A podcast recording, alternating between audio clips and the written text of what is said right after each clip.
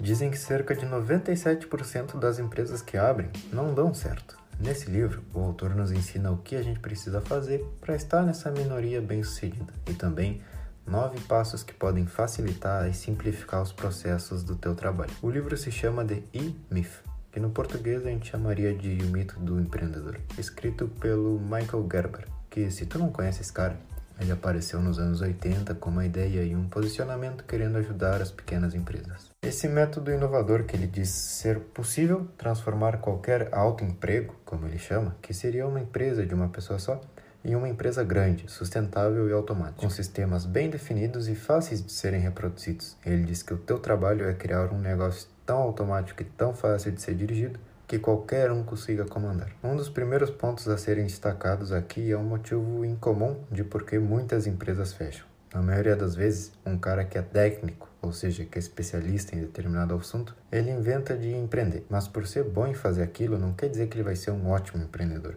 Esse cara que é muito técnico e muito bom no que ele faz, normalmente trabalha para alguém, que tem um chefe no caso. E o que acontece é que esse cara pensa, bom, eu sei fazer isso aqui. Se eu sair e fazer por minha conta, eu vou estar tá ganhando muito mais e ficar com todos os benefícios. Mas é aí que está o grande problema. Ele pode ser até bom naquela tarefa, mas na hora de comandar alguma coisa sozinho ou não ter mais ninguém dizendo para ele o que ele tem que fazer, ele se perde e aquela brilhante ideia acaba dando errado. Michael Gerber nos diz que a gente não tem que trabalhar pelo nosso negócio, mas trabalhar no negócio. Seguir criando e achando formas de padronizar o negócio para que ele vá sendo cada vez mais fácil de se repetir. Então não trabalhe pelo negócio, trabalhe no negócio, em cima dele. Observa ele, presta atenção em como que teu próprio processo pode ser mais fácil e melhor. Ele traz o exemplo das empresas familiares. Elas vão dando muito certo até que de geração em geração cai nas mãos de alguém que não entende muito como se trabalha ali. Então lembre-se, trabalhe no negócio, faça ele ser fácil de ser comandado. Isso quer dizer padronizar o máximo possível, assim qualquer um consegue tocar o negócio para frente. E agora, será que a padronização colabora com a criatividade? Como que criando sistemas concretos a empresa vai crescer de forma exponencial? Bom, a resposta é simples. Quanto mais processos padronizados, mais tempo tu tem para pensar em coisas novas e diferentes, porque o básico, o essencial, já está sendo feito. Então, sim, automatizar as tarefas te dá mais liberdade para pensar em ideias inovadoras. Bom, seguindo no livro, é importante que a empresa conte com essas três personalidades, ou pelo menos que tu mesmo consiga se passar por elas. A primeira é aquele cara que é técnico, o que sabe mexer naquilo.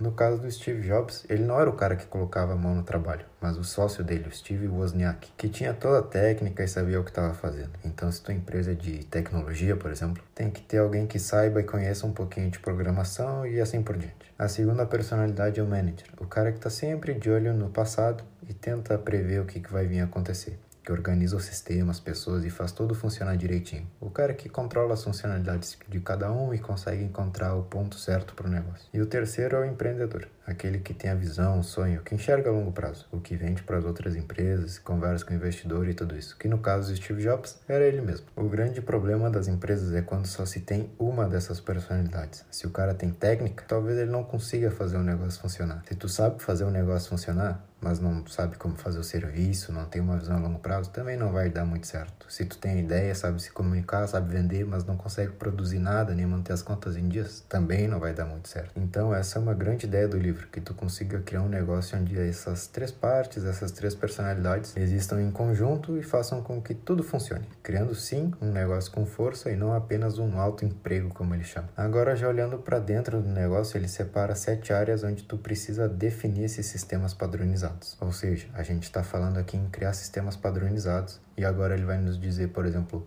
quais áreas tu precisa padronizar as coisas. Primeiro ele traz três áreas básicas falando de uma forma interna, que seria marketing, finanças e administração. Então, no marketing, como que a gente vai pensar na hora de abrir novos mercados? Quais vão ser nossas estratégias? Quem são os responsáveis por isso? Nas finanças, é, falando de uma forma mais geral dos números, quem vai controlar o fluxo de caixa? O que, que a gente vai fazer se tal coisa acontecer? Como que a gente vai definir se esse gasto é essencial ou não? Então, seriam questões do dinheiro mesmo. Na administração, como a empresa contrata, o que, que a gente vai procurar na hora de contratar, como que a gente vai cuidar das pessoas que já estão aqui dentro, quem vai decidir o quê, e essas questões mais sobre organizar a empresa de uma forma interna. Essas três primeiras áreas básicas ele chama como que são as formas internas da empresa: marketing, finanças e administração. Depois a gente vai para a parte que ele chama de externo. O que, que seria isso? Seriam os leads. Leads são possíveis clientes. Então aqui a gente vai estudar como captar leads, como converter leads e depois o atendimento a esse pessoal. Na criação de leads a gente precisa saber como que a gente vai conseguir chamar a atenção deles, como que a nossa empresa vai abordar nossas pessoas, qual a imagem a gente quer passar. Depois a gente chega na conversão do leads. Então, qual processo a gente vai usar, qual métrica a gente vai usar para saber qual foi o nosso resultado daquelas campanhas de criação de leads, se a gente conseguiu converter muito, se a gente converteu pouco, quantas pessoas desconhecidas passaram a de fato a comprar conosco. Como que a gente vai medir esses números e quem que vai decidir se é bom ou se é ruim. E depois chega a parte do atendimento ao cliente, ou seja, depois de criar leads e converter eles, a gente tem que conseguir decidir como que a empresa vai se relacionar com esse pessoal, quais vai ser os canais de comunicação, quem que vai atender eles, quem tem o poder de fazer algo para solucionar o problema dos clientes e tudo isso. Então são sete áreas da empresa. Primeiro, as três primeiras a gente estava falando do marketing, das finanças, da administração e depois sobre os leads, que seria como atrair gente de fora e por último sobre a liderança, que fique claro por que vocês fazem o que vocês fazem. Aqui no podcast podcast, por exemplo, a gente quer entregar os melhores livros para vocês. Então, na questão da liderança, não é uma figura única, mas qual a mágica, qual a filosofia por trás do negócio que faz ele funcionar. Por que, que as pessoas comprariam de ti?